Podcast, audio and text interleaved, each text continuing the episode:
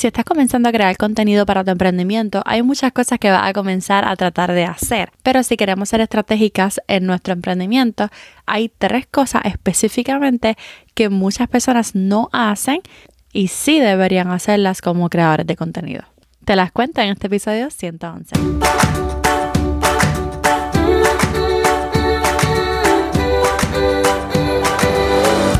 Este es el podcast de la mamita emprendedora. Mi nombre es Jessica Nieves.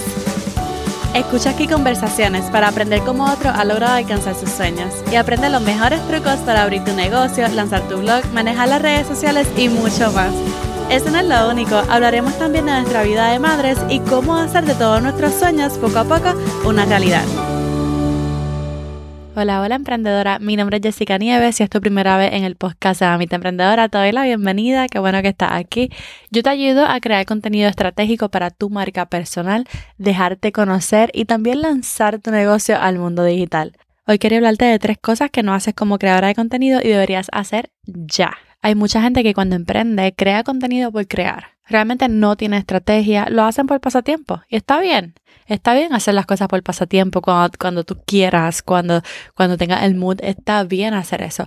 Pero si realmente estás en el momento de hacer crecer tu negocio digital y de realmente ir de pasatiempo a negocio, entonces hay tres cosas que te prometo que le van a poner estrategia a tu negocio digital. Algunas de estas cosas tengo que admitir que yo las repito demasiado. Y si eres una persona que me escuchas en todos los podcasts y me sigue por redes sociales, vas a saber cuál es. Vas a saber qué es lo que yo repito mucho pero simplemente es necesario decirlo para que podamos tomar más acción con ello.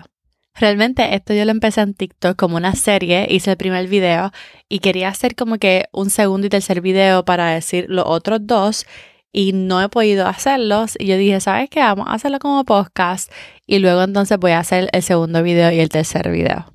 Así que lo primero que posiblemente no está haciendo como creadora de contenido para tu emprendimiento es colaborar. Y esto es algo que yo repito mucho, o sea, lo digo muchas veces, porque como dice el dicho, en la fuerza está la unión, o también como dice el libro de Eclesiastes, más valen dos que uno porque obtienen más fruto de todo su esfuerzo. Ahora bien, hablando de con quién colaborar, porque a mí me han llegado muchos, a mí me han llegado emails para estar en el podcast cuando realmente no hay ningún ganar, ganar o no les beneficia mucho. Entonces, cuando piensas en colaborar con alguien, piensa en su audiencia. ¿Es tu cliente ideal? ¿Es tu comunidad ideal esa audiencia? ¿Te beneficia? ¿Le beneficia a la audiencia de, esa persona escuchar lo que tienes que decir, ofrecerle el producto? ¿Le beneficia a ellos tu producto? ¿Le beneficia a ellos tu servicio? Piensa mucho en eso. No colabores por colaborar con cualquier persona, sino que piensa en qué tú podrías ayudar a la audiencia de esa persona cuando quieras colaborar con, otro creador o con otro emprendedor digital. Miren, a mí me encanta hablar de colaboraciones porque yo he visto un ejemplo brutal. Y uno de los ejemplos que he visto es una, yo no sé si decirle mentora, pero sí es una de mis mentoras porque he, he, estado en cursos y membresía de ella, que es Amy Porterfield. Y entonces yo he visto muchas colaboraciones a su favor.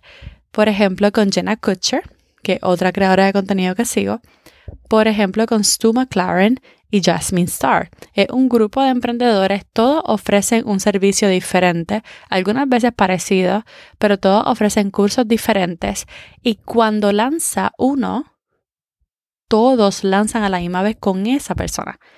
Son afiliados de ese curso o son afiliados de esa membresía y se promueven los unos a los otros.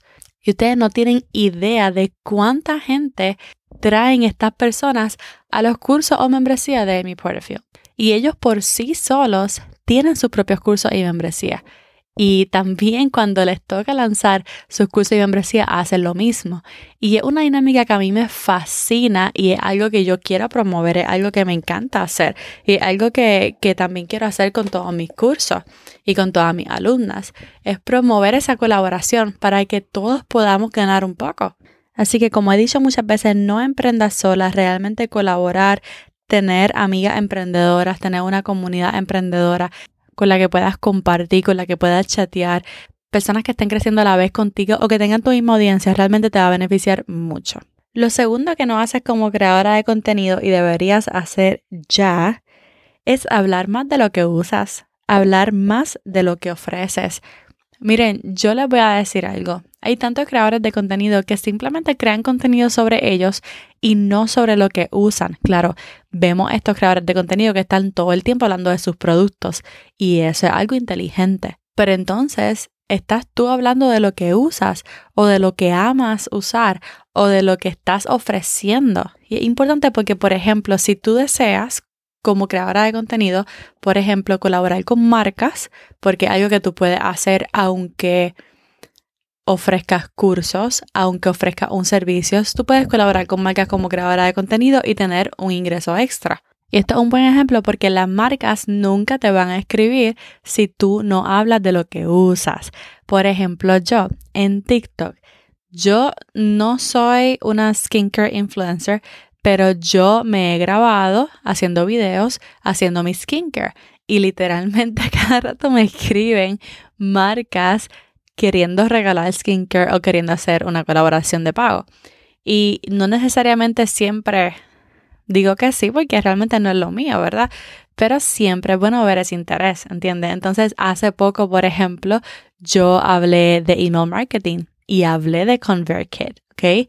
No solamente hablé de ConvertKit, hablé de otras marcas que son competencias de ConvertKit, pero hablé de eso. Lo puse también por escrito, en un caption, en, en texto, ¿ok? Y ellos se dieron cuenta de que yo estaba hablando de ellos, de que yo lo usaba. Y quisieron, me escribieron. Y hace poco hice tres TikToks hablando de ConvertKit, una colaboración de pago por simplemente hablar de lo que uso o hablar de lo que ofrezco también. Porque muchas veces quieres crear contenido y tienes alguna oferta y nunca hablas sobre eso. Nunca hablas sobre eso.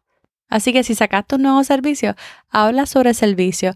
Simplemente cuéntaselo a tu comunidad que posiblemente hay alguna persona o dos queriendo ese servicio que tú ofreces. Así que habla de lo que usas. Habla de lo que ofreces. Así llegan más oportunidades. Y la tercera cosa que no haces como creadora de contenido, pero deberías hacer ya, es practicar es practicar. Realmente, miren, las redes sociales ahora mismo están, no sé, están como que no son muy persistentes con, la interacción, ¿verdad? Es, es difícil uno saber si va a funcionar algo o si no. Lo sé yo especialmente por TikTok, porque miren que no es fácil. Pero está Instagram también. Así que realmente usa las redes sociales para practicar. No importa si recibes muchos likes o no recibes muchos likes. Úsalas, sirve a la audiencia que ya tienes y poco a poco vas practicando y vas mejorando. Algo que he hecho hace poco que está fuera de mi, de mi zona de confort, ¿verdad? Es sacar el YouTube channel. Yo saqué el YouTube channel y la perfeccionista me dijo, no lo saques todavía porque no tienes tiempo para estar creando videos pero realmente ya quería hace tiempo sacar el YouTube channel, me lo puse como una de las metas del 2022, así que lo saqué y realmente me falta mucho por aprender en hacer mejores videos, pero ¿sabes qué? Es mejor simplemente salir y servir a mi audiencia y a la misma vez practicar y poco a poco ir mejorando. Así que si todavía no me sigues por YouTube, ya estoy por YouTube, te voy a dejar el enlace abajo en la descripción para que me sigan por allá pero poco a poco tú vas practicando y a la vez sirviendo a tu audiencia. Que ahora mismo los videos no salen como tú quieres, está bien, poco a poco van a ir saliendo mejor, pero nunca te va a salir perfecto de la primera, siempre tienes que practicar. Te lo dice una educadora en matemáticas, que lo más que repite a diario es jamás y nunca te va a salir la habilidad que tú quieres si no la practicas todo el tiempo. Así que ya sabes, tres cosas que no haces como creadora de contenido y tienes que hacer ya.